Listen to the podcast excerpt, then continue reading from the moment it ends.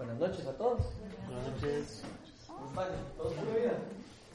Buenas noches a. Entonces, Jacqueline. hoy vamos a tener eh, eh, alguien que nos va a llevar el estudio, que es Morris. Entonces, para que el que no lo conoce, él es Marco Morris. Y Yo esposa creo que todos lo conocen. Eh, entonces no hay mucho que presentar. Y vamos a seguir por donde íbamos. Estábamos en Hechos, íbamos por el capítulo 23.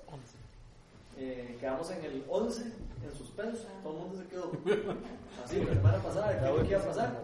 Entonces hoy a a la Biblia, en el capítulo. Si lo quieren ir leyendo, lo ven en la película. La película es versículo por versículo, así que lo pueden como disfrutar de la película. Nada más. eh, eh, empecemos en un lugar.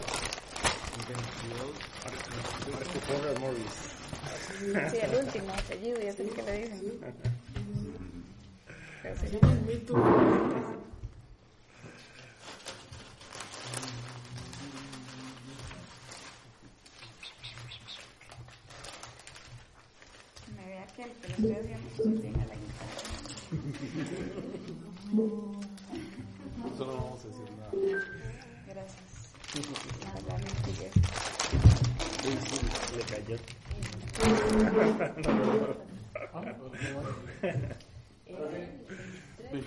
Al día siguiente, como el comandante quería saber con certeza de qué acusaban los judíos a Pablo, presentó un mandó que se reunieran los jefes de los sacerdotes y el consejo en pleno. Luego llevó a Pablo para que compareciera ante ellos. Pablo se quedó mirando fijamente al consejo y dijo, Hermanos, hasta hoy yo he actuado delante de Dios con toda buena conciencia.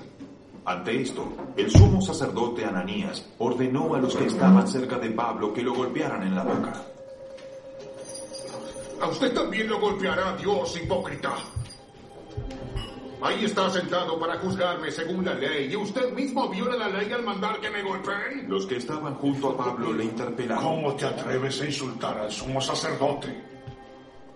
Pablo respondió, Hermanos, no me había dado cuenta de que es el sumo sacerdote. De hecho, está escrito, no hables mal del jefe de tu propio pueblo. Pablo, sabiendo que uno de ellos eran saduceos y los demás fariseos, exclamó en el consejo, Mis hermanos, yo soy fariseo, hijo de fariseos. Me juzgan porque he puesto mi esperanza en la resurrección de los muertos. Apenas dijo esto, surgió un altercado entre los fariseos y los saduceos, y la asamblea quedó dividida. Los saduceos sostienen que no hay resurrección, ni ángeles, ni espíritus. Los fariseos, en cambio, reconocen todo esto. Se produjo un gran alboroto, y algunos de los maestros de la ley que eran fariseos se pusieron de pie y protestaron. No vemos ningún delito en este hombre. Dijeron, ¿Un espíritu? ¿No podría haberle hablado un espíritu? Se tornó tan violento el altercado que el comandante tuvo miedo de que hicieran pedazos a Pablo. Así que ordenó a los soldados que bajaran para sacarlo de allí por la fuerza y llevárselo al cuartel.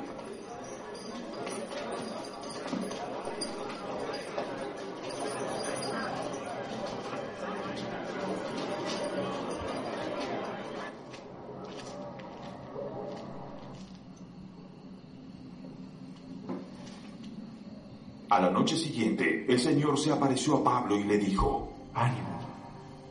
Así como has dado testimonio de mí en Jerusalén, es necesario que lo des también en Roma. A partir de aquí en la clase de hoy.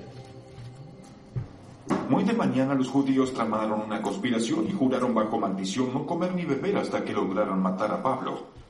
Más de 40 hombres estaban implicados en esta conspiración.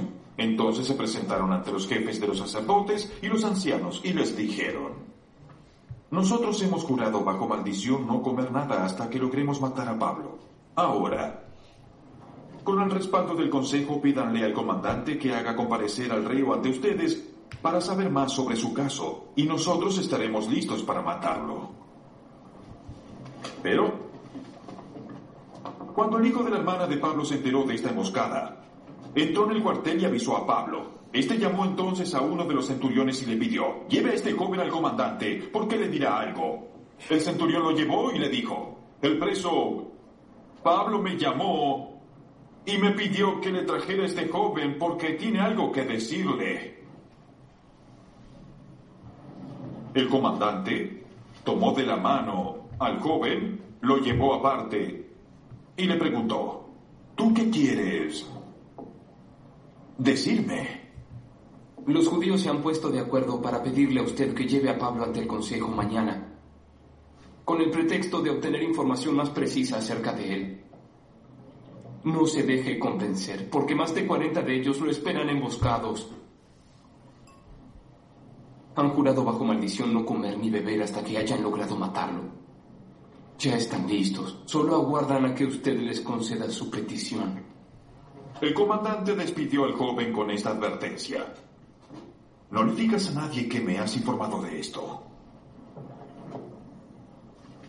El comandante llamó a dos de sus centuriones y les ordenó, alisten un destacamento de 200 soldados de infantería, 60 de caballería y 200 lanceros para que vayan a Cesarea esta noche.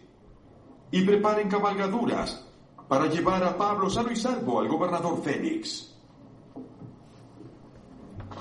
Escribió una carta que decía, Claudio Licias, a su excelencia el gobernador Félix, saludos. Los judíos prendieron a este hombre y estaban a punto de matarlo, pero yo llegué con mis soldados y lo rescaté porque me había enterado de que es ciudadano romano.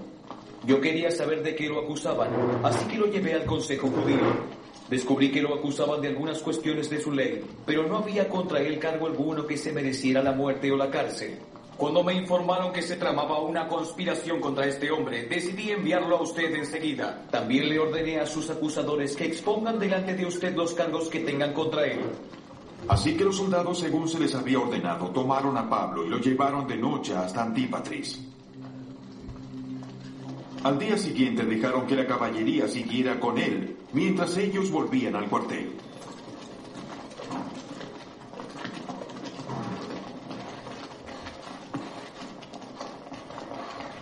Cuando la caballería llegó a Cesarea, le entregaron la carta al gobernador y le presentaron también a Pablo.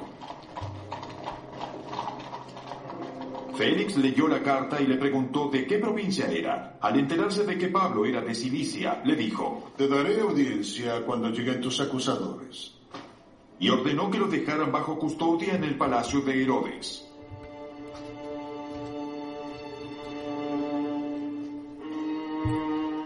Cinco días después, el sumo sacerdote Ananías bajó a Cesarea con algunos de los ancianos y un abogado llamado Tértulo para presentar ante el gobernador las acusaciones contra Pablo. Cuando se hizo comparecer al acusado, Tértulo expuso su caso ante Félix. Bajo su mandato disfrutamos de un largo periodo de paz y gracias a la previsión suya se llevaron a cabo reformas en pro de esta nación en todas partes y en toda ocasión. Y reconocemos esto con profunda gratitud.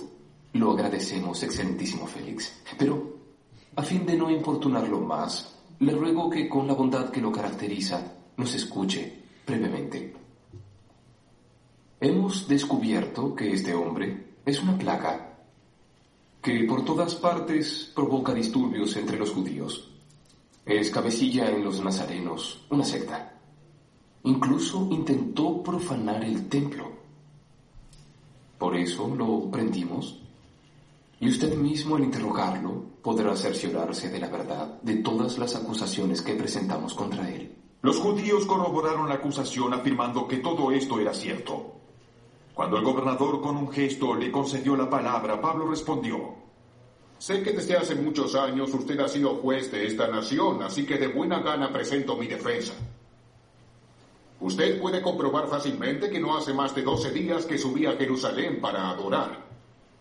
Mis acusadores no se encontraron discutiendo con nadie en el templo, ni promoviendo motines en las sinagogas ni en ninguna otra parte.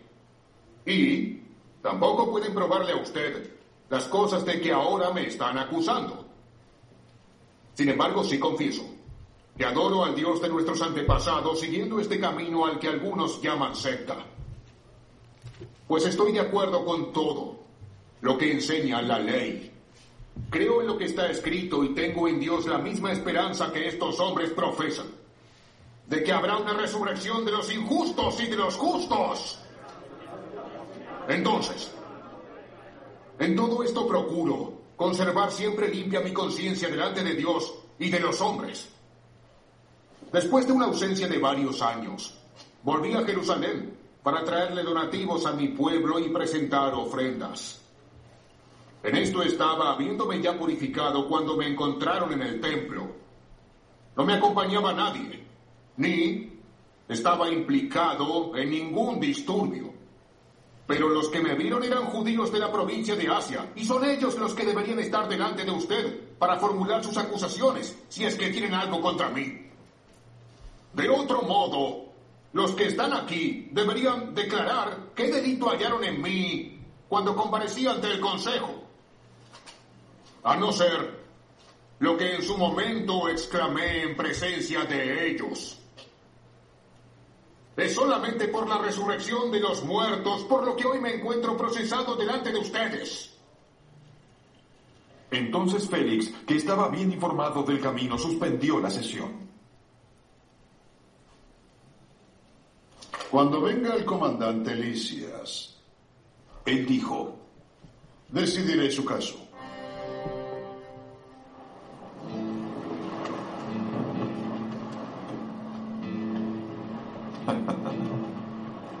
Luego le ordenó al centurión que mantuviera custodiado a Pablo, pero que le diera cierta libertad y permitiera que sus amigos lo atendieran. Algunos días después llegó Félix con su esposa Drusila, que era judía. Mandó llamar a Pablo y lo escuchó hablar acerca de la fe en Cristo Jesús. Al disertar Pablo sobre la justicia, el dominio propio y el juicio venidero, 27. Félix tuvo miedo y le dijo, basta por ahora, puedes retirarte. Cuando sea oportuno te mandaré llamar otra vez.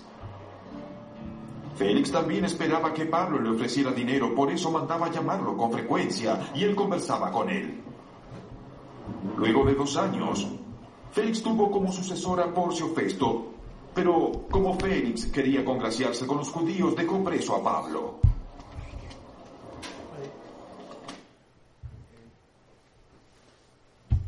Hasta ahí.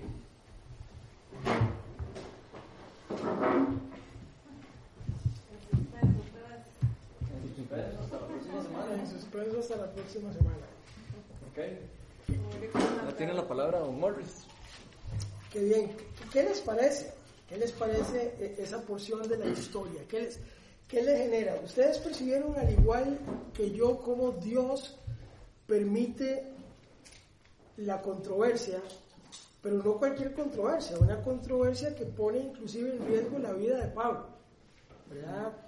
Este, y cómo Dios viene llevándolo a través de toda esa controversia, ¿verdad? Y, y, y en camino, yo no sé usted le pasó la misma sensación cuando yo lo leí. Cuando yo lo leí era una sensación de, se está poniendo fea la cosa. Se le está poniendo fea la cosa a Pablo. De hecho, yo no me podía imaginar, honestamente, cómo la iba a librar. Eh, uso un ejemplo que un día escuché que, que me encanta y es, es, porque es un asunto de fe, ¿verdad? Eh, y cómo nosotros desarrollamos la fe o a veces ponemos más fe en otras cosas o en otras personas más que en el mismo Dios y su palabra. Ejemplo, yo no sé si a usted le gustan las películas de Misión Imposible. A mí me gustan.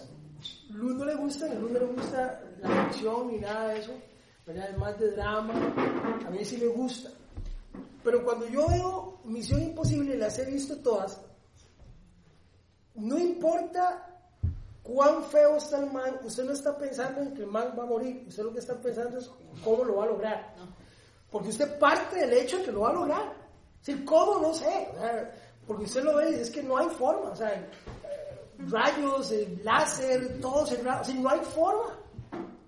Pero yo no estoy pensando ahí, man, este man se va a morir. No, es cómo lo va a lograr. Porque es Tom Cruise, lo va a lograr. Lo va a lograr. Eh, hay, una saga, necesitan hacer Misión Imposible 24, la verán mis nietos. ¿Por qué no tenemos esa misma fe en el Señor? ¿Por qué es tan complicado? Porque cuando yo empezaba a leer eso, eh, lo leía hasta que el Espíritu Santo me mandó al, al capítulo anterior, donde, donde el 23.11, no sé si alguien lo tiene y lo puede leer.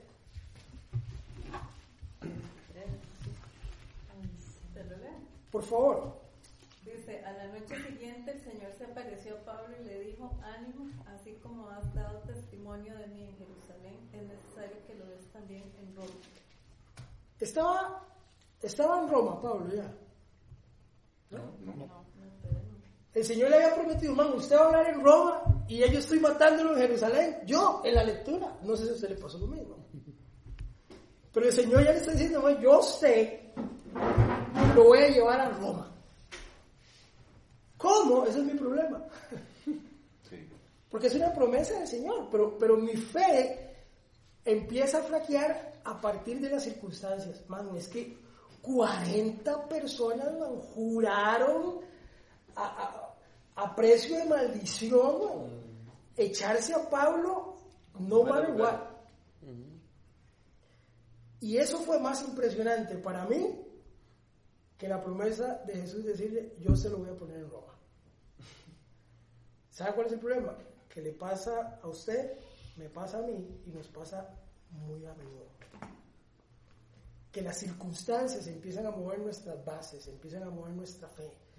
A veces la, la circunstancia, el gigante de la circunstancia es más grande que aún eh, eh, lo que Dios tiene para nosotros. Ejemplo sencillo.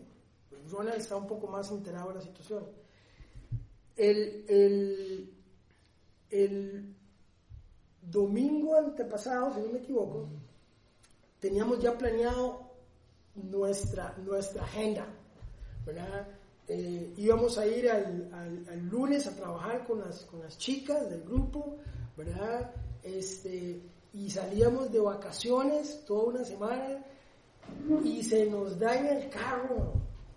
Y yo no sé si a usted le pasa lo mismo que a mí, pero a mí me pasa decir, "Di, Señor, que yo soy uno de los tuyos, estoy, y, y pastor, estudié teología, o sea, busquen el archivo, yo soy de los suyos, ahí tengo que estar, en la base de datos. Y las circunstancias empiezan a anular el propósito de Dios. Porque después de un tiempo y después de muchas calamidades y después de pedir oración y después de hacer muchas cosas, uno empieza a hacerse la pregunta, si eso que le pasó al carro nos hubiera pasado cuando íbamos hacia Guanacaste de vacaciones, no estaríamos contando el cuento.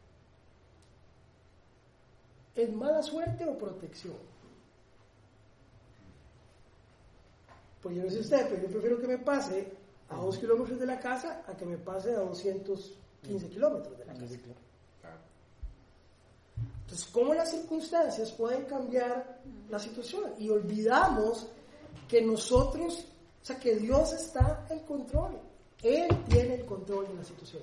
Y entonces me llama la atención, porque claro, yo empiezo a leer y empiezo a decir, bueno, qué raro, porque eh, la cosa se le está poniendo peluda a Pedro, yo, a Pablo, perdón, y yo, yo no veo salida por ningún lado. Bueno, yo creo, yo creo que nosotros lo que tenemos que hacer es tener esa claridad de saber, número uno, que estar en el camino del Señor no nos libra ni de broncas ni de circunstancias, ni siquiera de problemas.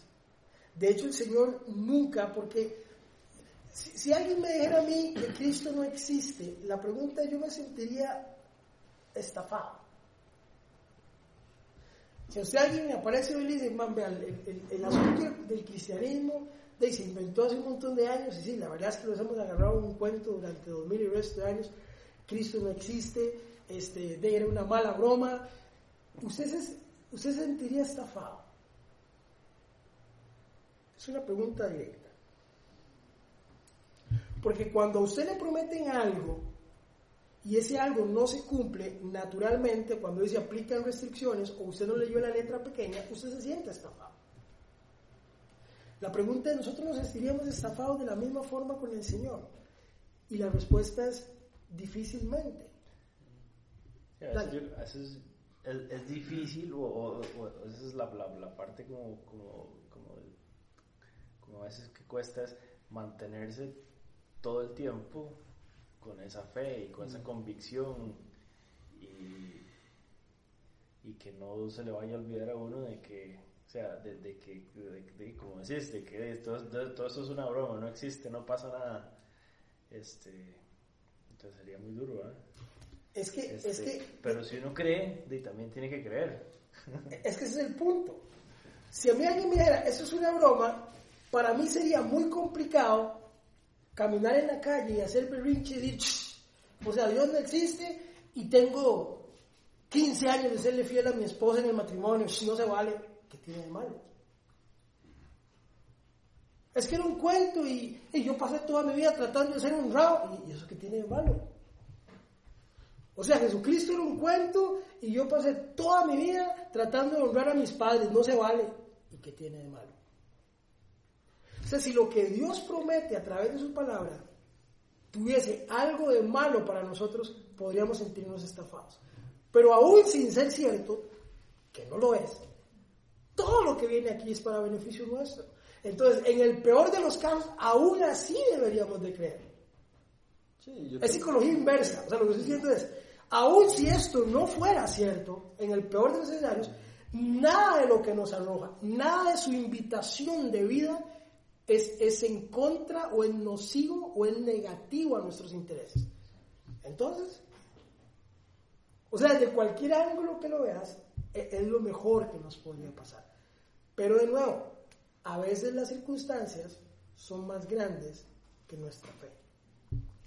Sí, yo también, tal, tal vez yo le agregaría eso de que tal vez a veces enfocamos mucho en, en como en la ley, digamos, ahí Morris está enfocándose mucho en la ley y en lo que y la estafa de lo que uno se puede sentir de la ley, porque él está hablando de que, de que yo si me porté bien, que si me porté mal, que si hice algo bueno, si pasé de 20 años portándome bien, pero creo que también hay una parte muy importante que es la parte relacional, digamos, eh, porque digamos, yo nunca me podría sentir estafado por eso porque tengo una relación con Dios. Y ahí es donde está la diferencia de la, de la estafa. O sea, no, no puede haber estafa. Yo no me puedo sentir estafado porque yo siento la presencia de Dios en mi vida. Yo lo, yo lo vivo a Él, lo experimento. Y creo que ahí es donde está la gran diferencia de vivir bajo la gracia y vivir bajo la ley. El que vive bajo la ley se va a sentir estafado en algún momento, cuando, cuando, cuando le pase algo malo, porque dice, hey, Charita, y yo que me he portado bien toda la vida, y claro, porque vive bajo la ley. Entonces se va a sentir ultrajado porque no está pudiendo, eh, está queriendo ganar, eh, de la, la- está queriendo ganar como, el, como, el, como la relación por Dios o de Dios por medio de, de sus, de sus obras. Entonces yo creo que es como muy importante eso, me parece chivísima el punto, pero enfocarlo también en cómo es que nosotros no nos podemos sentir estafados. O sea, ¿qué es lo que le daba a Pablo la garantía de eso, de que lo hacía él no, no tener temor? Por ejemplo, en el capítulo anterior vimos, eh, no sé si se acuerdan, en el capítulo pasado, que a Pablo le habían dicho no vayan a Jerusalén. Y el Señor le había, el Espíritu Santo dice que le había dicho a él que tenía que ir a Jerusalén y que le iba a ir mal. O sea, ya el Espíritu Santo le había hablado a él y le había dicho que le iba a ir mal, que iba a pasar. Entonces ya él sabía, él no estaba llegando a ella como a descubrir lo que, lo que le estaba pasando, porque él estaba en una relación con Dios. Él tenía una relación con Cristo, ya le habían profetizado de que le iba a pasar eso, y él sentía en su corazón que él iba a ir a hacer eso. Entonces me parece muy chiva eso porque ahí es donde yo creo que está la gran diferencia, la gran diferencia de los, del cristianismo. El, el cristiano que vive eh, pegado a la, digamos, o, o- o- o de- dependiendo directamente la ley para, para sentirse cerca de Dios, o la persona que entiende lo que Jesús hizo por nosotros y que trajo el- el, eh, de la libertad más bien, de la ley, la libertad, eh, la libertad y la relación con Él por medio del arrepentimiento y por medio del, del- del perdón, ¿verdad? Y todo eso, que lo, que lo libera a uno de eso. Entonces me parece como muy chido. hacia ahí vamos, ¿verdad? Porque lo que, lo que estoy hablando aquí es la Biblia, el, el ejercicio del estudio de la Biblia, no es de estudios sociales universales, o sea, no es estudiar la vida de Pablo. Pablo lo hizo muy bien. La pregunta que yo tengo que contestar es, yo lo estoy haciendo igual. Porque yo puedo ver a Pablo y puedo ver a Jesús y, y puedo identificarme en su proceder. El asunto es que yo no procedo como Él, teniendo el mismo Dios, teniendo los mismos argumentos. Ese es mi punto. Porque lo hablamos creo que una vez, sí, la iglesia está llena de ventanas, pero tiene pocos espejos, ¿me explico? Sí, la- siempre es más fácil ver qué no está haciendo o qué está dejando de hacer en su proceder de fe, aquel o aquel o aquel, que verme al espejo y decir yo qué tengo que cambiar. Entonces, cuando yo abordo a Pablo así, lo abordo más bien, y por eso la pregunta que he hecho es, ¿y nosotros dónde nos identificamos? Si, ¿qué de esto estoy dejando yo de hacer? Porque Pablo es un ejemplo, se predica de Pablo en todas las iglesias. Pero el, el que tiene que crecer soy yo. O sea, Pablo hizo su trabajo. Él, él dijo, procuro llegar a la meta. Él, yo. Yo. O sea, mi rollo, mi fe. Por eso es un ejemplo de mi carro. Yo, ojalá yo hubiera sido Pablo, posiblemente hubiera... Yo no. Y para mí es importante desnudar esas debilidades que están en mí, porque es la única...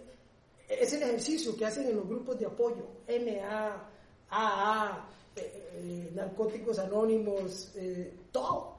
Es, es abrirme y demostrar quién soy para que el, el ejercicio hecho por todos los demás, al final me doy cuenta que soy un grupo donde nadie es más y nadie es menos, y más bien todos necesitamos de, de todos. Y nos ponemos en la misma circunstancia. Y yo me atrevería a decir que en esta mesa todos estamos en la misma circunstancia. De una u otra. O sea, cada uno sabe cuál es la pata floja del banco. Y posiblemente su debilidad no es la mía. Y eso me lo convierte en una falsa fortaleza, porque entonces es más fácil para mí decir, ve, este chaval, ¿eh? ¿cómo toma? Y yo no tomo. Pero yo tengo mis propios rollos, que posiblemente están súper desligados de eso, pero siguen siendo un rollo que me aparta efectivamente de esa relación personal con el Señor. Por eso Pablo, y, y yo aquí apelo más bien a ese asunto, o sea, cuando yo veo a Dios actuando en Pablo y diciéndole, usted va a estar aquí.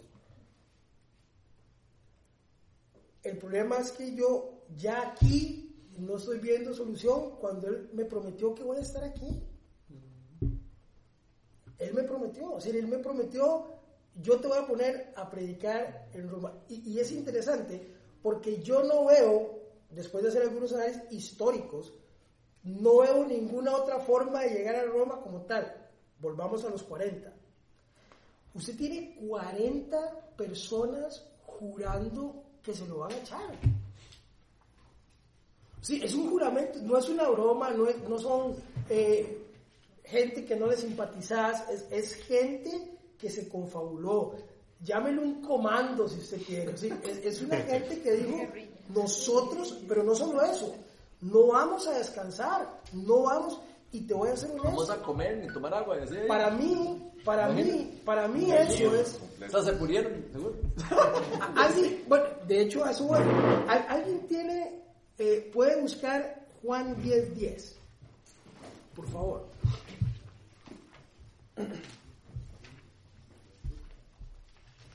Porque, porque estos 40 hombres no se escapan de la realidad espiritual que nosotros vivimos hoy en día. ¿Alguien lo tiene que lo pueda leer? El ladrón no, no viene más que a robar, matar y destruir. Yo he venido para que tengan vida y la tengan en abundancia. Ese es el contraste. El Señor dice, yo lo voy a poner a usted en Roma y el enemigo dice, yo lo voy a matar a usted. Es el mismo ejemplo espiritual. Y nosotros hemos llamado al diablo de muchas formas, pero le garantizo que hay una cosa que no aplica para él. Y el diablo es, es malo, es esto, es que es cochino, dicen los más pentecostales, etc. Pero el diablo, el diablo vago no es. Él prometió matarte, robarte y destruirte. 24/7. 24 horas al día, 7 días a la semana, 365 días al año. Con, esa misma intensidad que esto, ven, no vamos a tomar, no vamos a comer. El, el diablo no se toma un día feriado, él no tiene holidays, él, él todos los días se levanta con el plan de destruirlo a usted y destruirme a mí. Esa es su misión en la vida. los que nos damos la licencia de pensar que esto es una especie de juego somos nosotros. Él está en pie de guerra. Nosotros somos los que decimos, hoy voy a dar una licencia, hoy, hoy no voy a hacer el devocional, hoy no voy a orar. Esas licencias nos las damos nosotros. Él no. Él, no es, él es como esos hombres. Mire, yo no tomo ni como hasta que cumple mi objetivo. Es igual que el enemigo. Tal vez la pregunta es cómo nosotros nos estamos preparando para eso. ¿verdad? Eso no quiere decir, démosle vuelta a la tortilla. Tendremos una capacidad de decir, como, como, como, como en algún momento hizo eh, ¿verdad? Es decir, de aquí no me levanto hasta que usted me bendiga. Tenemos esa capacidad. De decir, Señor, tengo mucho rato de pedirle, pero hoy vengo y de aquí no me levanto de tu presencia y voy a clamar hasta que me bendigas. Es alguien que dice, yo voy a agarrar el toro por los cuernos y aquí estoy. Sí, y cuánta responsabilidad también está en nosotros de lo que pensamos, ¿verdad? O sea, cuánto le damos cabida al enemigo para que, ¿verdad?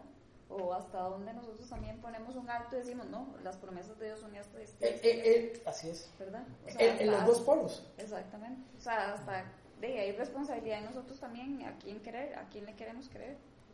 Los dos polos. A mí, me- a mí, a mí, a mí me encanta la pasividad de Pablo.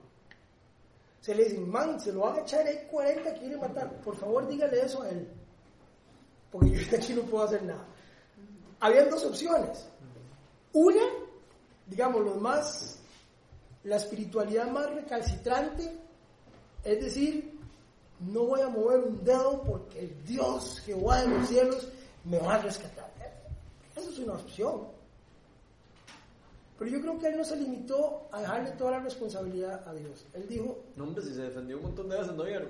Desde que lo agarran empieza el más bien muy astuto. Bueno, yo voy a hacer la parte que me toca a mí. Sí, pero cuando se tuvo que hacer el les digo, yo, miren, gente, hay, hay, hay, hay cosas que me tocan hacer a mí.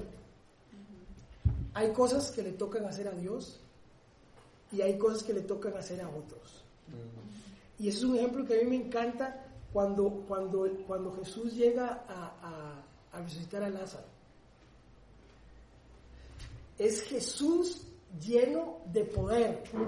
Y Jesús se para en la tumba y ¿qué dice? Muevan la piedra. Yo no sé usted, pero yo Jesús, yo, y yo hubiera llegado más pirotécnico y algo así, y la, la piedra se mueve. Es una forma de Jesús decir, ¿sabe qué? Eso no me toca a mí. Eso le toca a ustedes. Muevan la piedra. Mueven la piedra y grita, Lázaro, ven fuera. Eso le toca a Lázaro. Él puede entrar, está muerto. Pero él entiende que hay cosas que le tocan a unos, hay cosas que le toca a usted. Lázaro, usted le toca. Cuando Lázaro sale, llama a otro y dice, desátenlo. Y es una lección de Jesús diciendo, hay cosas que me tocan a mí. Hay cosas que le tocan a usted. Y hay cosas que le toquen a la persona que usted va a discipular. Porque a veces más bien queremos hacer las cosas por esa persona. No, no, hay cosas que le tocan a usted, hay cosas que yo no debería intervenir en lo que Dios le toca hacer, y hay cosas que le tocan específica y exclusivamente a usted. Yo creo que a Pablo hizo las cosas que le tocaban a él y permitió que las otras cosas que a Dios le tocaban las hiciera Dios. Y aún que los paganos, en función de Dios, hicieran lo que les tocaba a ellos. Mire, hay 40 personas que lo quieren matar. Y vea, vea, porque aquí no vemos, yo, yo veía solo miedo hasta que Dios me reveló la, la fidelidad. Sí, multiplicado por 5 la escolta. O sea, 40 lo quiere matar y le pone 200. Multiplicado por 5 la escolta. Más caballería, más lanzas, etcétera. Es Dios diciendo, mire, a usted nada le va a pasar porque yo dije que lo voy a llevar aquí. Y qué chiva eso también porque, digamos, ya eh, Dios había escogido a Pablo desde el principio, sabía que él era romano, sabía que él era eh, fariseo, como hablamos la semana pasada, digamos, todas esas cosas, en algún momento de la vida de Pablo, Dios las usó para protegerlo, si, lo- si, lo, si lo vieron, ¿verdad? O sea, de- cuando él tuvo que hablar en griego para que le, le pusieran atención, hablaba en griego, cuando, cuando tenía que defenderse en el Sanedrín, hablaba en arameo. O sea, Dios lo había preparado para lo que lo había llamado. Y eso es una cosa muy importante también para nosotros, porque Dios, así como llamó a Pablo eh, y lo preparó para lo que lo iba a hacer, a nosotros también nos llama y nos prepara. No solo nos llama, el Señor nos llama y nos prepara. Entonces eso es demasiado lindo, porque aquí podemos ver como Pablo, eh, de ahí sí, él se aprovecha de sus diferentes cosas, se aprovecha de su nacionalidad, se aprovecha de su, de su, de su, de su donde nació, de nacionalidad, de, de su idio- de sus idiomas, de su intelecto. eh, o sea, él se aprovecha de todos sus dones. Usa sus dones, eh, su- los naturales y los espirituales, los usa. Para, para, O sea, no solo los usa, sabe cuándo por usarlos. eso, y- o sea, y- que es lo más... Una de las cosas Bueno. que más me, que me llamó la atención a mí de todo ese pasaje es que a Pablo lo agarran, eh, lo tienen ahí en medio juicio, y en medio juicio él empieza a predicar de Jesús. ¿Ustedes se dieron cuenta de eso? O sea, a él lo, están, lo, lo quieren matar, lo están a punto de matar, le, le quieren hacer un juicio de muerte. Y él lo primero que, lo que, lo que empieza predicando.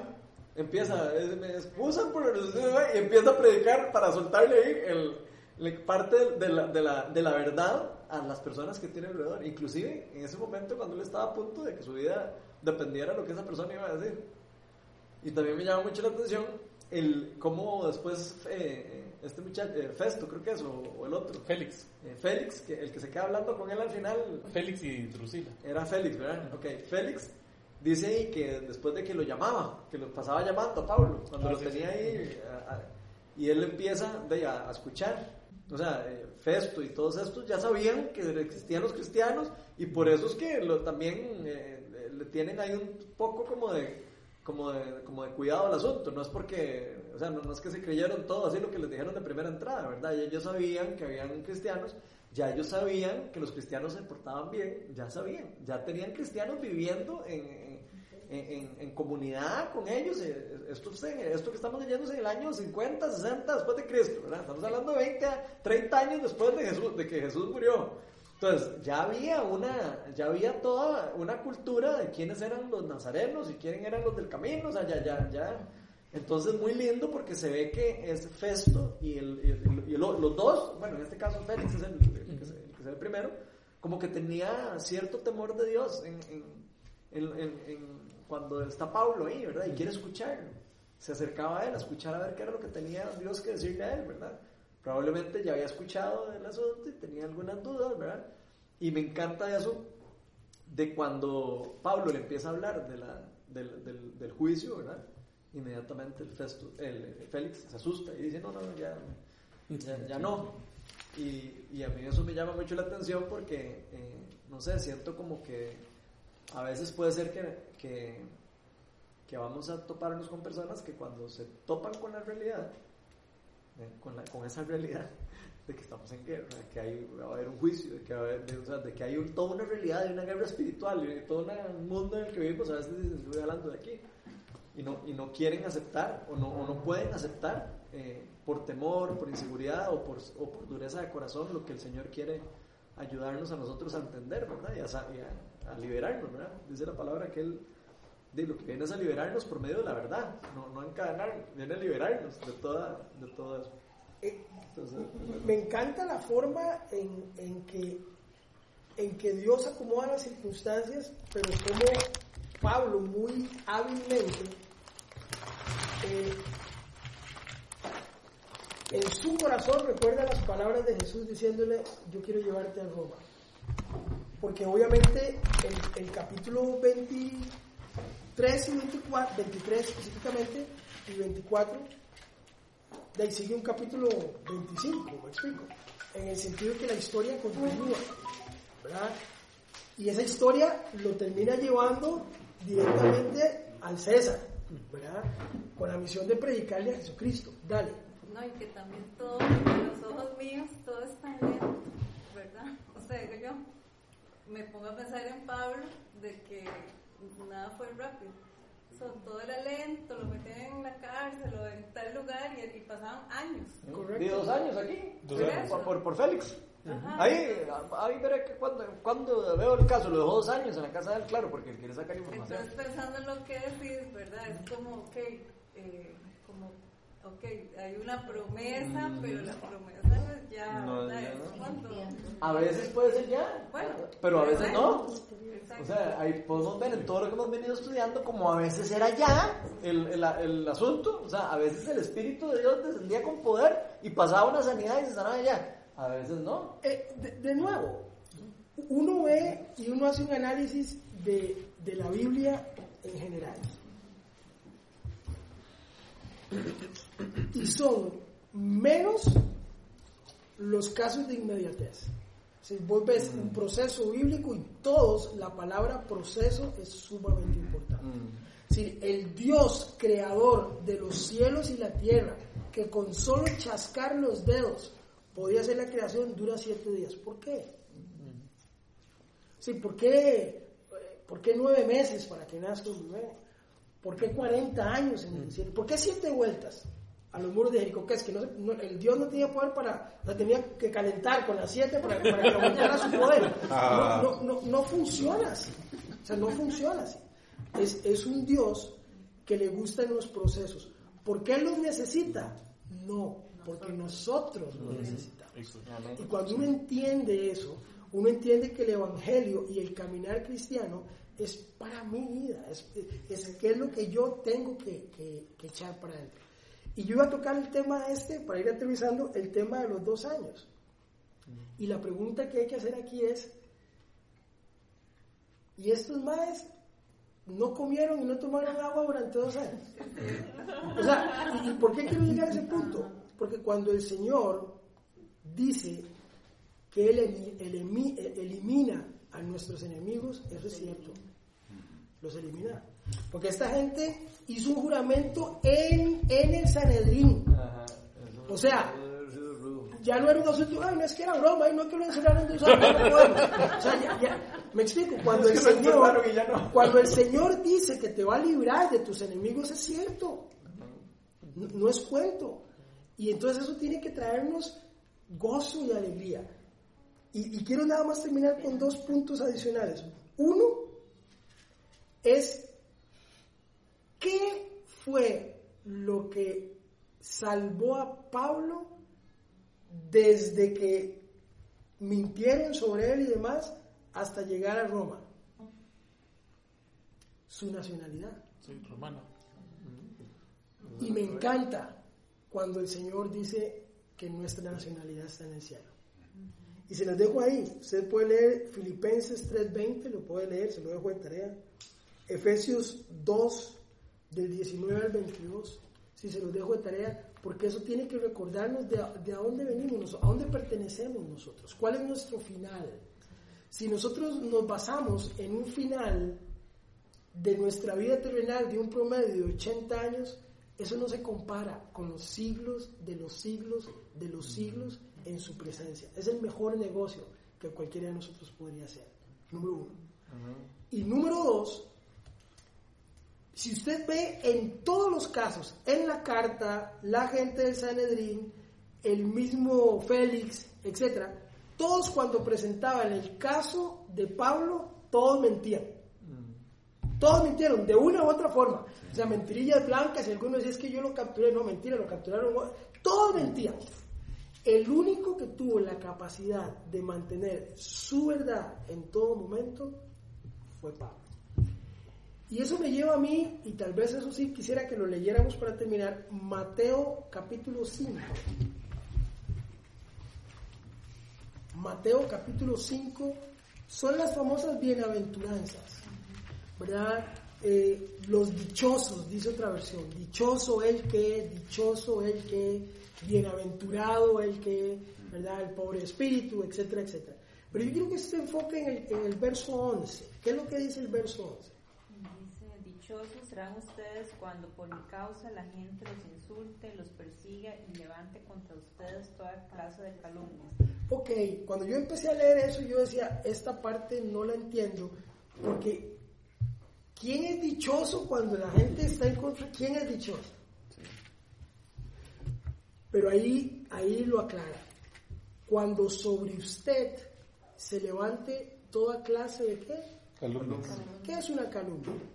Mentira. Mentira. Una mentira. falsedad. Ese verso, ese verso tiene que ser muy honesto en nuestro caso. Porque ahí lo que está diciendo es, usted es dichoso, usted es bienaventurado. Cuando lo que digan sobre usted es mentira, pero cuando lo que digan sobre usted es verdad, si dicen que usted es un tapiz y usted es un tapiz, es un tapiz. es que así es. Es que, es que nosotros queremos agarrar la Biblia para justificar ese tipo. El Señor dice que cuando. No, no. Usted tiene que hacer un análisis. Si cuando la gente lo que está diciendo de usted trae algo de verdad. Porque cuando trae algo de verdad, el Señor no le dice dichoso. Dice dichoso cuando es una mentira. ¿Por qué? Porque cuando usted empieza a cambiar su estilo de vida, la gente se va a incomodar. Cuando usted empieza a, prosperar, cuando usted empieza a tener una vida diferente, cuando la, empieza, la gente empieza a ver gozo en usted, hay una reacción natural de la gente de decir, "Mm, míralo, en algo raro anda. Esas son las calumnias que el Señor habla. Ahí saben que está diciendo, dichoso, porque estás caminando. Pero no es un verso de alcahuetería, es un verso de honestidad. Y Pablo habló con honestidad, habló con la verdad. Y, y termino diciendo, fe, esperanza, amor. Adoración, fe, esperanza y amor. Lo que encuentro en el discurso de Pablo. Leo para ustedes. Fe, cre- perdón, adoración, así sirvo a Dios de mis padres. Eso es adoración. Fe, creyendo todas las cosas que en la ley y los profetas están escritas. Esperanza, teniendo esperanza en Dios, la cual ellos también abrigan, de que ha de haber una resurrección de los justos y de los injustos, y amor, y por esto procuro tener siempre una conciencia sin ofensa ante Dios y ante los hombres. ¿Saben qué es eso? Carácter cristiano. Y cuando usted estudia carácter cristiano, en una, hasta ahora entendí por qué ellos usaban esa, esa frase de decir fe, esperanza, perdón, adoración, fe y esperanza y amor. Y es por esa, es, es- es esa, es ese speech del que estás hablando, de Pablo. Sí, adoración porque sé a quien sirvo, fe porque creo en todo lo que la palabra dice, esperanza porque mi esperanza está en un día abrir los ojos y estar en la presencia del Señor. Y amor es lo que me va a permitir que esa convicción se refleje en mí, para Dios principalmente, pero también para los hombres. Y wow, yo digo, lo, lo pasa fácil el texto, pero es una exposición y una posición maravillosa de un hombre de Dios, diciendo, por eso estoy aquí. Ojalá nosotros podamos revisar esas cuatro cosas, esa, esa oración de Pablo, y, y llevarla a nuestra vida. Sí, a veces uno dice que "Ay, me encantaría ser como Pablo, me encantaría ser así, que, ¿verdad? Con ese poder y esa autoridad para hablar y, ¿verdad? Y, sí, pero ¿cuántos estamos dispuestos a sufrir lo que él sufrió y lo que pasó y lo que Right. vivió, ¿verdad? O sea, a veces queremos como que estar ahí parados allá al frente hablándole a todo el mundo y, ¿verdad? O sea, que lo que conlleva el, el y la responsabilidad que tiene el estar ahí, ¿verdad? De los gringos lo resumen no tan espiritual, pero muy cierto. No pain, no gain. Nosotros venimos de una cultura del mínimo esfuerzo. ¿Verdad? Queremos ganar mucho dinero sin trabajar. queremos tener muchos estudios sin estudiar, este, queremos adelgazar sin hacer ejercicio, queremos tener condición física sin pagar el precio, este, etcétera, y, y- y la lista de etcétera no acaba, porque venimos de una filosofía y una cultura del mínimo esfuerzo, que se ve más reflejado en nuestros hijos. Abre la cochera. ¿Y qué pasó con el control? Abre la cochera. Ay, no, porque ya, ya no, ya no. Antes usted hacía un almuerzo en 45 minutos, dependiendo. Si había que hacer frijoles en una hora, si no había olla mágica. Ahora usted pone dos minutos y está parado, faltando 30 segundos afuera del microondas, porque esos dos minutos se le hacen eternos. Por eso Pablo esperó dos años, por eso 40 años en el desierto. Pero a pesar de todo eso, a pesar de todo eso, así como la fidelidad de Dios se ve aquí, así podemos ver la fidelidad de Dios en el desierto. ¿Los van a matar? Yo abro el mar. ¿Tienen frío? Pongo una columna de fuego. ¿Tienen calor? Pongo una nube. ¿Tienen hambre? Traigo pan. ¿Se cansaron del pan? Traigo carne. Y la gente todavía habla de que la gente estuvo de que la gente estuvo perdida 40 años en el desierto. Vivieron 40 años de gracia, misericordia y protección del cielo, porque los llevó al lugar menos compatible con la vida y los mantuvo durante 40 años sin necesidad. Si eso no es poder de Dios, dígame usted qué es. Porque eso es fácil decir en un hotel todo incluido. Pero en un lugar donde es incompatible con la vida y tener la capacidad de mantener alimentadas con todos los lujos, aire acondicionado, etc. Y suena vacilón, pero es cierto. Ellos se quejaron porque tenían frío y les puso fuego. Se quejaron por el sol y les puso una nube. Se quejaron por el pan y les trajo carne. Se quejaron, con la se quejaron por el agua, por todo y los llevó al lugar menos compatible con la vida. Yo no sé usted, pero cualquier economista hubiera dicho, no, no, hombre, man, saquemos más en dos años. ¿O no? 40 años supliendo todas y cada una de sus necesidades en el lugar donde menos se podía hacer. Eso, gente, es poder de Dios. Y si Tom Cruise puede, créame que el Señor Jesucristo y el Dios Todopoderoso pueden. Amén. Ahora llegó a ver la película. Eh, no. No la vas a poner después del. No, no, ¿cuántos son? Después del. Ya son como tres. 15 cuatro. arranca. Sí, sí, sí, sí. Después del 24. Buena, buena la primera, la primera buena. Eh, ya después todo es un refrito, mismo.